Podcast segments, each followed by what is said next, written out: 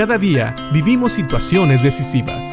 La Biblia nos da seguridad, nos anima y nos instruye. Impacto Diario con el doctor Julio Varela.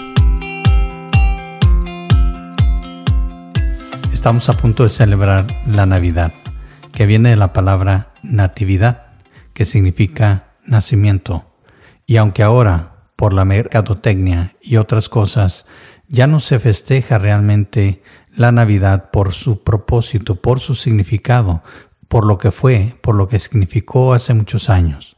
Ahora tal vez es una fecha donde nos damos regalos y no recordamos el verdadero significado de la Navidad.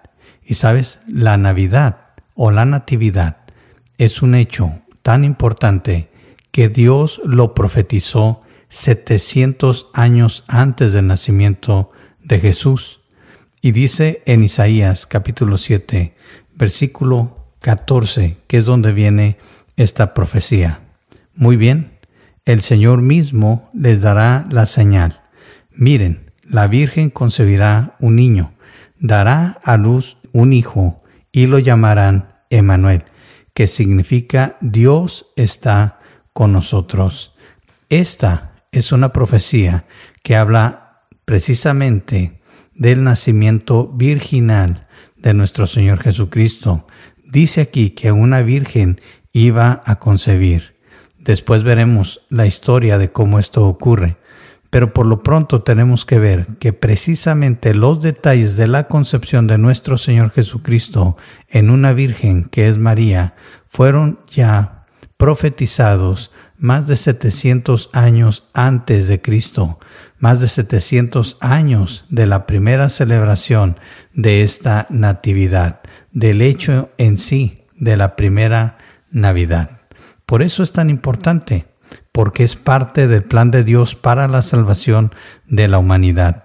Y de hecho, aquí se nos dice que a este pequeño se le llamaría Emanuel, que significa Dios está con nosotros, Emanuel.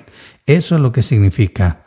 Y eso da mucho sentido a las mismas palabras de Jesús cuando Él, Él mismo dice que Él y el Padre uno son.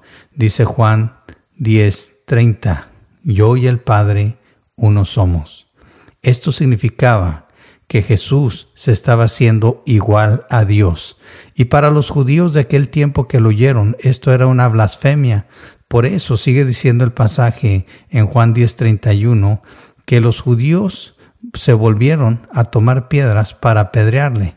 Jesús le respondió, Muchas buenas obras os he mostrado de mi Padre, ¿por cuál de ellas me apedráis?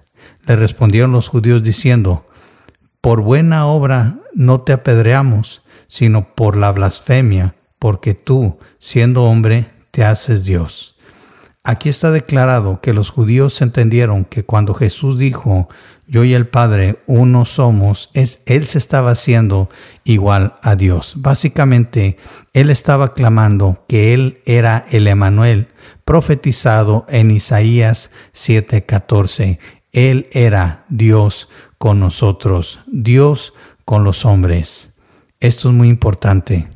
Cuando celebres esta Navidad, recuerda que la segunda persona de la Trinidad tomó carne y vino a nacer de una virgen, una profecía que se había hecho muchos años antes y aún desde Génesis capítulo 3 versículo 15, donde encontramos lo que se llama el protoevangelio o el primer evangelio, donde Dios promete que un descendiente de Eva iba a lastimar tremendamente a Satanás, lo iba a herir en la cabeza.